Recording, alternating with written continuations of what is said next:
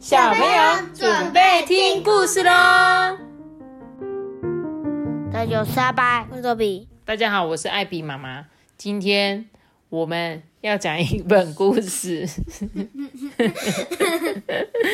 也 叫做《来大金鱼的肚子里面玩吧》。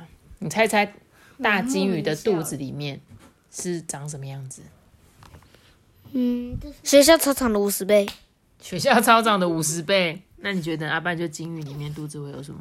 就是一个大喉咙，大喉咙哦。嗯，然后可以有一个隧道，然后它那个河就一直冲进去，然后你就一直被冲进去。哦，所以你觉得它的肚子就只是一个红红的肚子这样子，是不是？然后，然后结果进去还有一个很大的、很大的、很大的空间。哦，有一个很大的空间，对不对？那我们来看，他说要去大金鱼的肚子里面玩呢。大金鱼的肚子里面有什么好玩的？嗯，有电动哦。好，我们来讲这本故事。在遥远的地方啊，有一个很无聊又冷漠的小村子。里面的村民呢，每天都只顾着自己的生活。有一天啊，有一只巨大无比的金鱼出现在渔村旁的海湾里。耶，妈咪，那个就是我们以前讲的那个石头滩的那个，他们都只照只照顾自己。哦，对，就是他们就很冷漠，对不对？那他的眼睛呢，就跟房子一样大哦。他说这个金鱼的眼睛，它只要轻轻的移动身体，好像啊就可以把整个村子压扁压垮。这时候呢，村民呢就开始纷纷三言两语的大声讨论说：“哎，这只金鱼销毁了我们的村庄，哎，嗯，对呀，它一定是想要把我们都吃掉哦，我们完蛋了。”忽然有一个小小的声音冒了出来。嗯，那个，如果我们请金鱼离开呢？一直以来都很安静的小女生艾丽就这样问啊。哎，可是它是一个怪物哎，你叫它走，它就会走吗？每个人都觉得不可能。嗯，请你离开这里。如果你是因为肚子饿了才来，我可以把我所有的点心都给你，但请你一定要离开。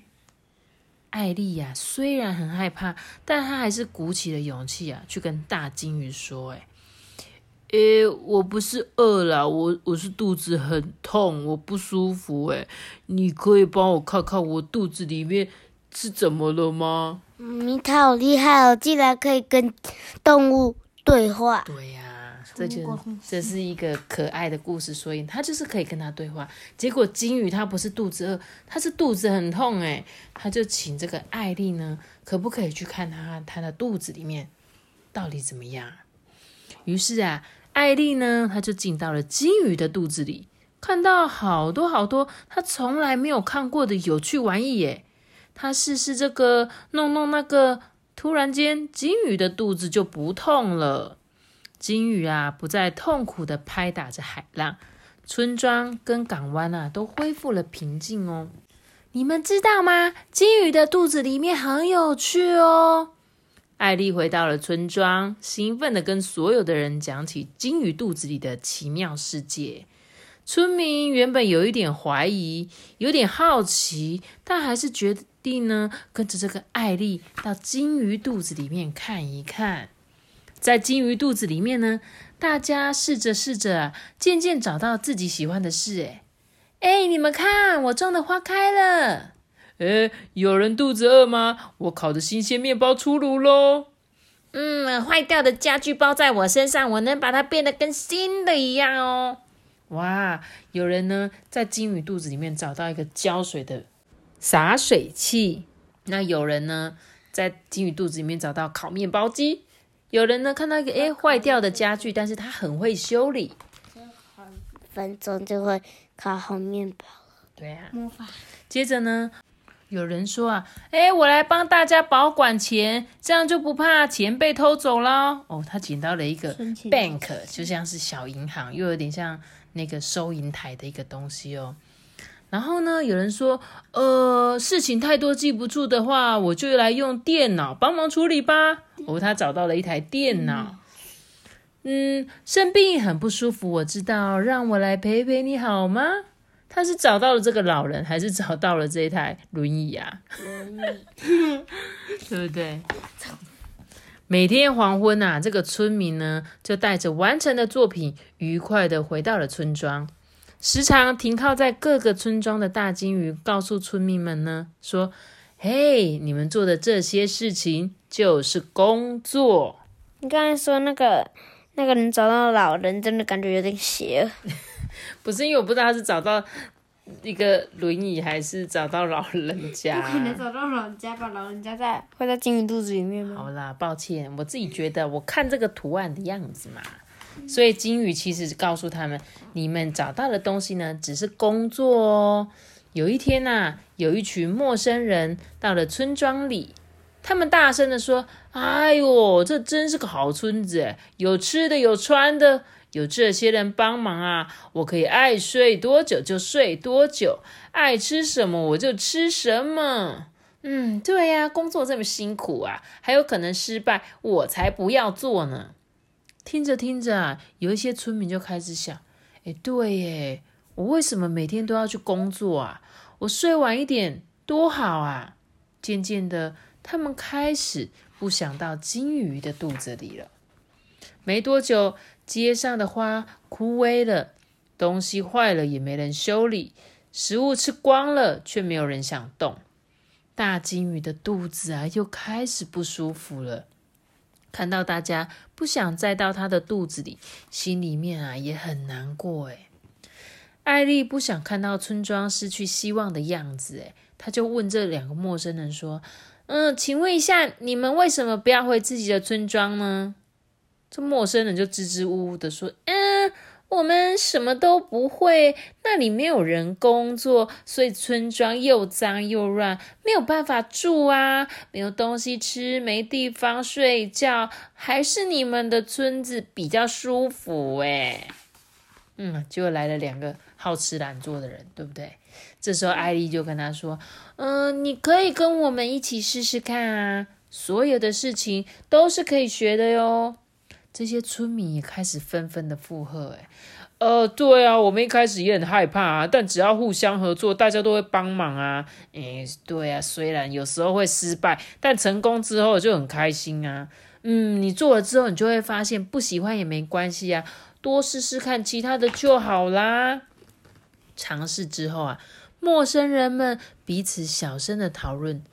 哎，艾丽说的没错，哎，我在大金鱼的肚子里交到了很多好朋友，哎，嗯，回想起来，工作完毕之后，我晚上睡觉都睡得特别的香，哎，重新打起精神来的村民跟陌生人们决定一起在艾丽生日时举办派对哦，感谢她的勇敢，为村庄带来改变。嗯，谢谢艾丽告诉我们工作的美好。